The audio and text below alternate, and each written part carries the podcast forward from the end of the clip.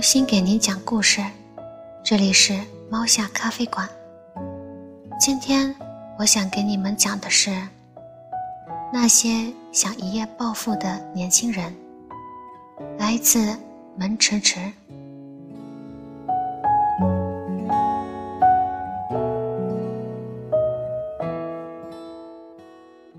我想暴富，这是我最近听的最多的一句话。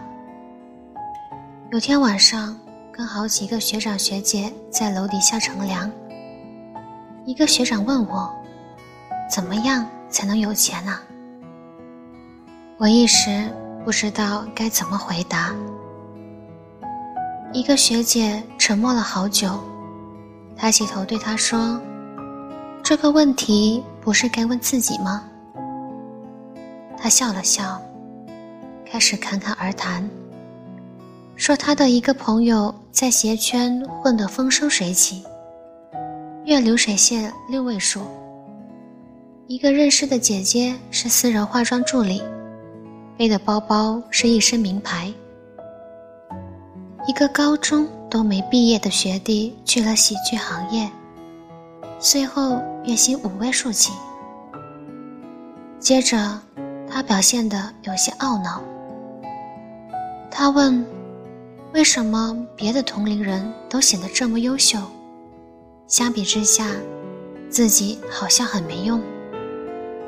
我问：“那你实习找好了吗？”他说：“没有。”后来我从一个同学那儿听说，本来他可以拿到一个公司的 offer，可是他觉得乙方月薪太低，公司又太远，文心的工作枯燥乏味，还不如等下一个机会。看，我就知道是这样。我身边有很多同龄人都处在一种焦虑里，比如想要挣大钱，却不肯从零做起，总想着自己要比别人高一个台阶，却对现在可以开始的步骤视而不见，抱着暴富的心，日常还是逛淘宝、刷微博。把手机屏幕换成 X 月暴富，然后在我要有钱了的臆想里惶惶不可终日。我觉得大多数同龄人的焦虑都来源于野心远远高于能力。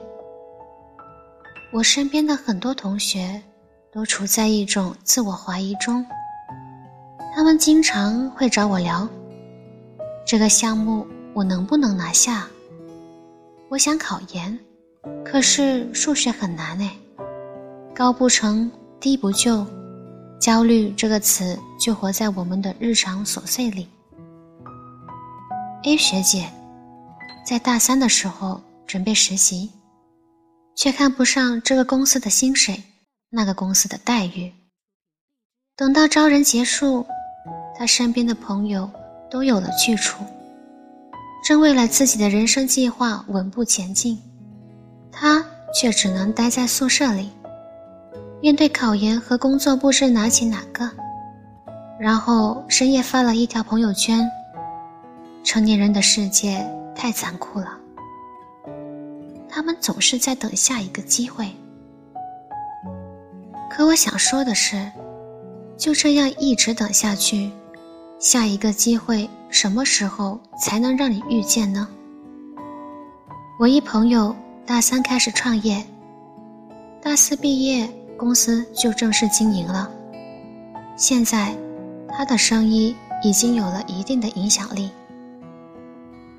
B 同学也想效仿，就在学校周边找可以发展的产业，可他成天嘴里只有“我们干这个吧”。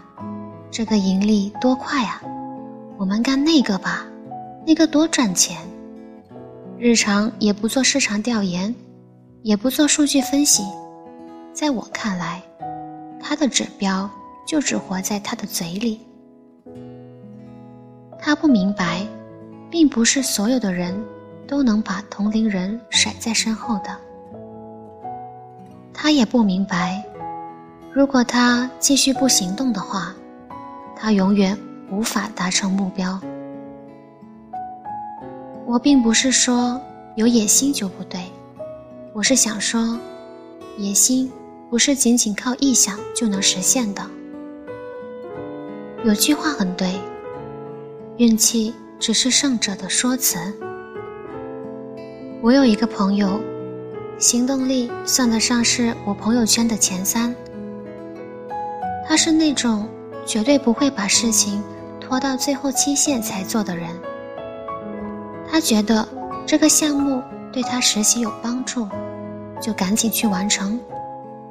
想考研，就买了网课复习资料。成天泡在图书馆里。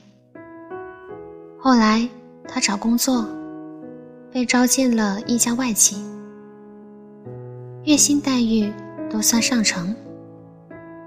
说到这里，可能又有人会说：“啊，我也想复制这样的人生。”也是，谁不想这样呢？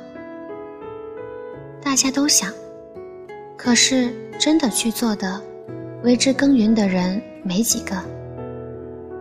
有句话是，人们总是比较容易想象对方的快乐，下意识避免痛苦的，却是作为积淀的那部分。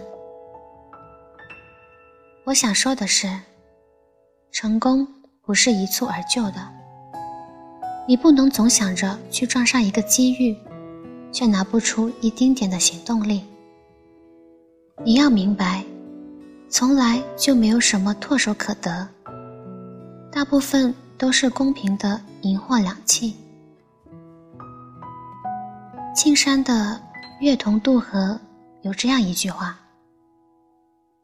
如果你是一个蚌，你愿意受尽一生痛苦而凝结一颗珍珠，还是不要珍珠，宁愿舒舒服服的活着？”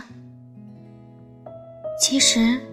很多人都不知道自己想要的到底是什么，是平庸的一眼望得到头的人生，还是经过显露之后的否极泰来？他们只是觉得，生活就应该这样，唾手可得的配置，轻而易举的富裕。我们总是想活成电影里的样子，自带主角光环。可是生活跟电影不一样啊，生活比电影艰难多了。